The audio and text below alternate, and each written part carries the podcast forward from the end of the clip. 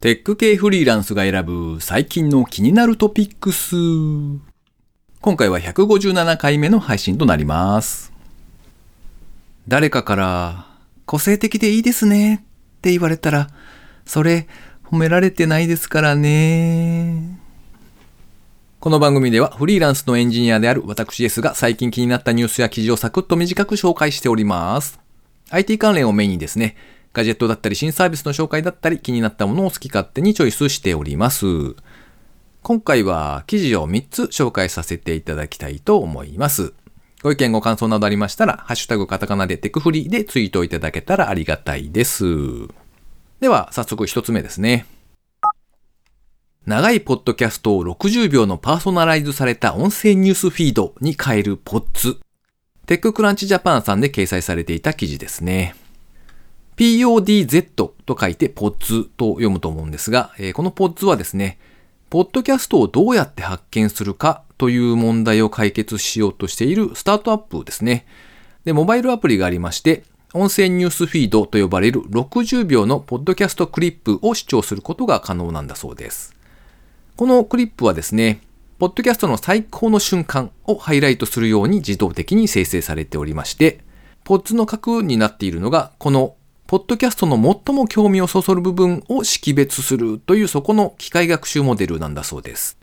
同社は著名なエンジェル投資家からプレシード資金として250万ドル、約2億6000万円を調達済み。ということで成長が見込まれる、なかなか楽しみなサービスですね。なかなか機械学習の仕組みとしては面白いなと思って取り上げてみました。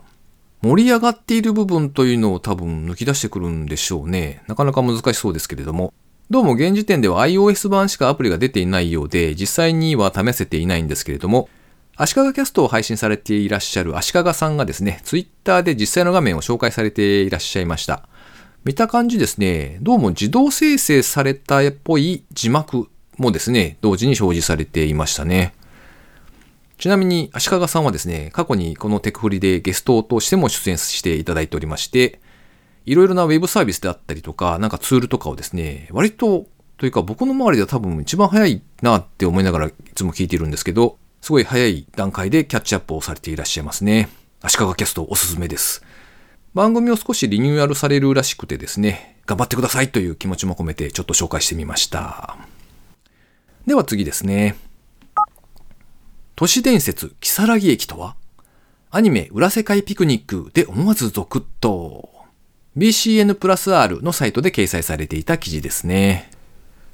たどり着いてはいけない駅としてネット上で有名な木更木駅というのがあるんだそうですね。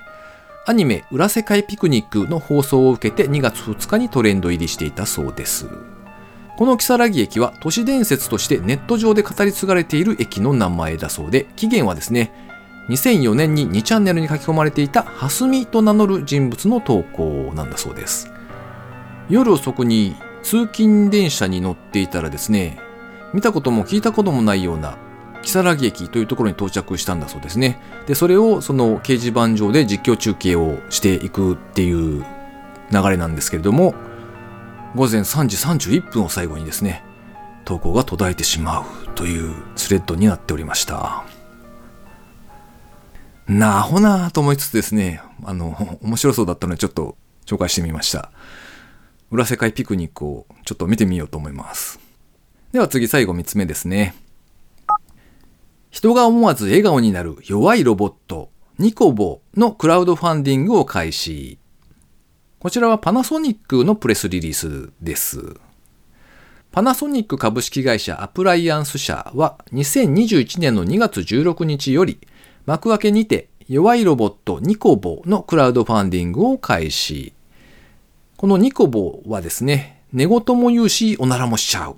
人が思わず笑顔になる同居人のような存在の弱いロボットなんだそうです。自分では動けません。撫でると喜んで尻尾を振ったり、寝言を言ったり、おならもしたり。はたまた、たまにはですね、言葉も覚えて片言で話そうとしたりもするんだそうですね。本体はバッテリー駆動で専用の充電台で充電。大きさは直径約21から23センチ。球体に近い形で尻尾がついています。重さは約1.2から1.3キロ。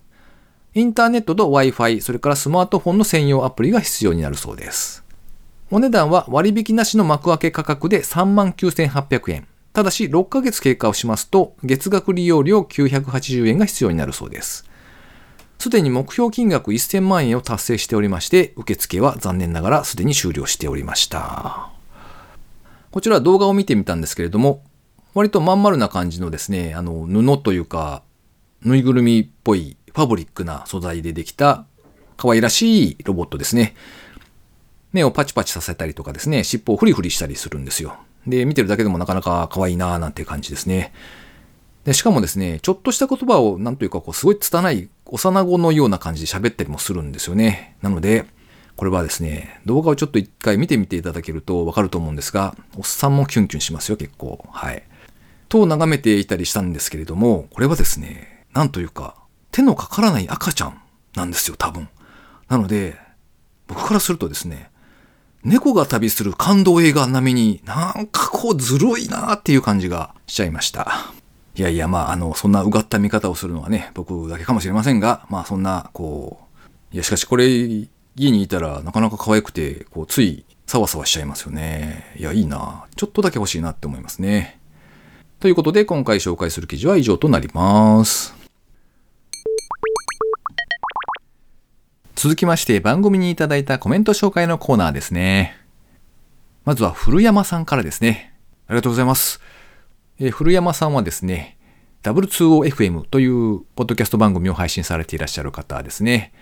で、コメントはですね、チラッと一言だけコメントいただきました。ありがとうございます。あの、あれですね、前回とかで僕がいやー、W2OFM のゲストとかに呼んでくれたりしないかなチラッチラッとかって言っていたので、えー、それに対しての反応をいただいたという感じでしょうね。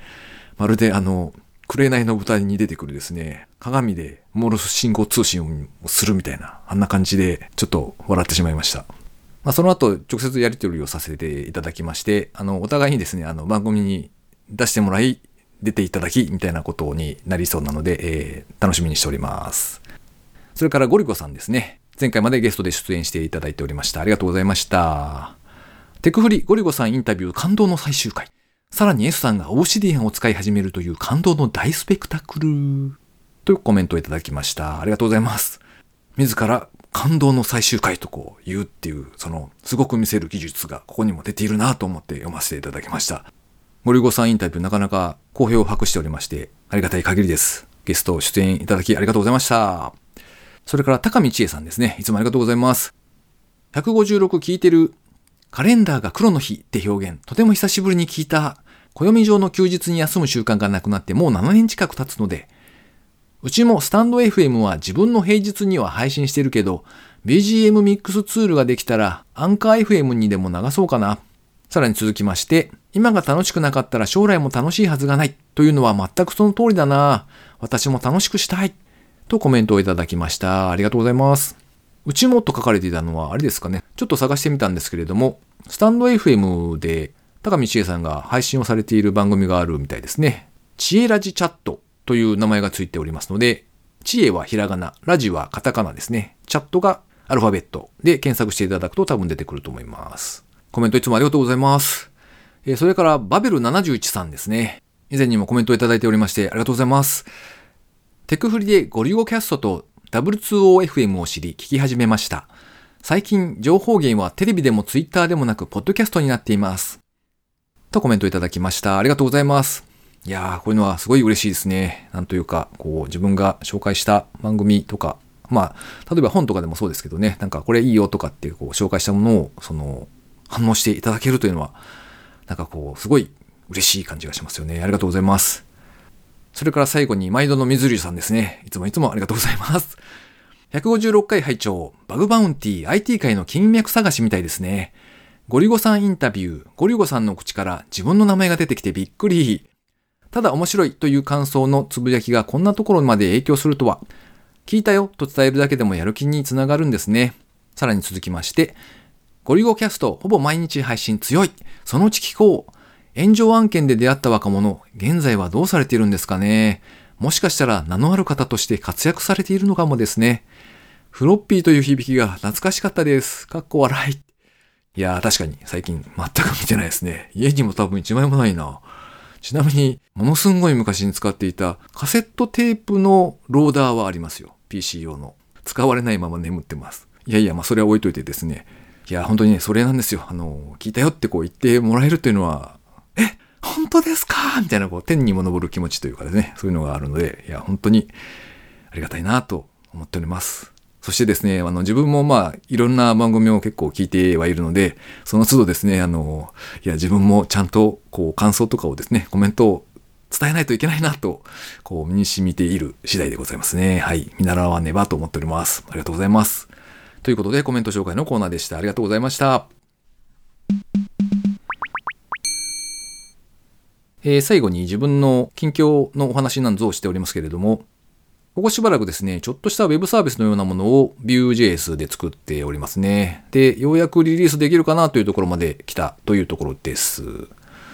今、あの、お仕事がですね、あの、フルリモートで東京の方からお仕事いただいているんですけども、その案件がですね、まあ、バックエンドがラベルというフレームワークを使っておりまして、で、フロント側がですね、あの、まあ、jQuery なんですね。なので、あの、もっと前に自分が入っていた別の案件ではビューをバリバリやってたんですけれども、そこからちょっと離れてしまっているので、まあ、そのリハビリという感じでですね、まあ、仕事とは別にですね、自分の趣味としてやっているんですけれども、リハビリみたいな感じで役立っているなぁなんていうふうには思っておりますね。で、前に触っていたのはバージョン2の系列だったんですけれども、まあ、せっかくなので、ちょっと前に出た3系列をですね、使ってみようと思ってあげたんですけれども、まあ、ちょいちょい苦戦をしたという感じがありましたね。そこまで変わっていないというか、まあ、あの、大きく変わって、ここがいいんだよっていうところをですね、全く多分活かせてない気はするんですが、まあまあ、あの、微妙なところでこう書き方が変わっていたりとかですね、そのあたりで、なんか動かん。でも、ググってみるとバージョン2の情報ばっかり当たるみたいな、そんなことになっておりました。で、まあ、やってることはですね、Google の Firebase のあの Firestore ですね。あそこからデータを読み出してるだけなので、これを Web サービスと呼んでいいのかなっていうのはちょっと思うんですが、まあまあいいやというところで、えー、個人開発してますっていうのを自分で言いたいというところで、まあちゃんとリリースしなくちゃなっていう感じです。次回配信ぐらいまでにはですね、リリースしたぞというのをちょっと報告したいななんて思っておりますので、えー、自分にプレッシャーをかける感じで今ここで喋っておりますけれども、まあ、せっかくなので無料のプレスリリースぐらいは出したいななんて思っております。えっと、ここ最近お知らせコーナーみたいなのがすっかりサボっておりますけれども、あの、もしですね、例えば自分で Web サービスこんなの作ったよとかですね、スマホのアプリをリリースしましたみたいな、そんな方がいらっしゃればですね、お声掛けをいただけたら、あの、この場で無料で宣伝をしていただけたらと思っておりますので、Twitter とかでですね、声をかけていただけたらと思います。この番組へのご意見ご感想など絶賛募集中です。ツイッターにて、ハッシュタグ、カタカナでテクフリをつけてつぶやいていただくか、ショーノートのリンクからですね、投稿フォームにてメッセージをお送りいただけたらありがたいです。スマホ用にポッドキャスト専用の無料アプリがありますので、そちらで登録とか購読とかをしておいていただきますと、毎回自動的に配信されるようになって便利です。Spotify、Amazon Music でお聴きの方は、ぜひフォローボタンをポチッとしておいてやっていただけると嬉しいです。いやー、島根まで行くの、いろいろ迷った挙句ですね。飛行機は高いし、JR 新幹線も結局結構なお金かかるんですよね。で、しかも、あれなんですよ。こう、娘と二人なので、いろいろ迷った挙句、車で走っていくことにします。はい。雪とかが降らないことを祈ります。というわけで、今週も最後までお聴きいただきありがとうございました。それではまた。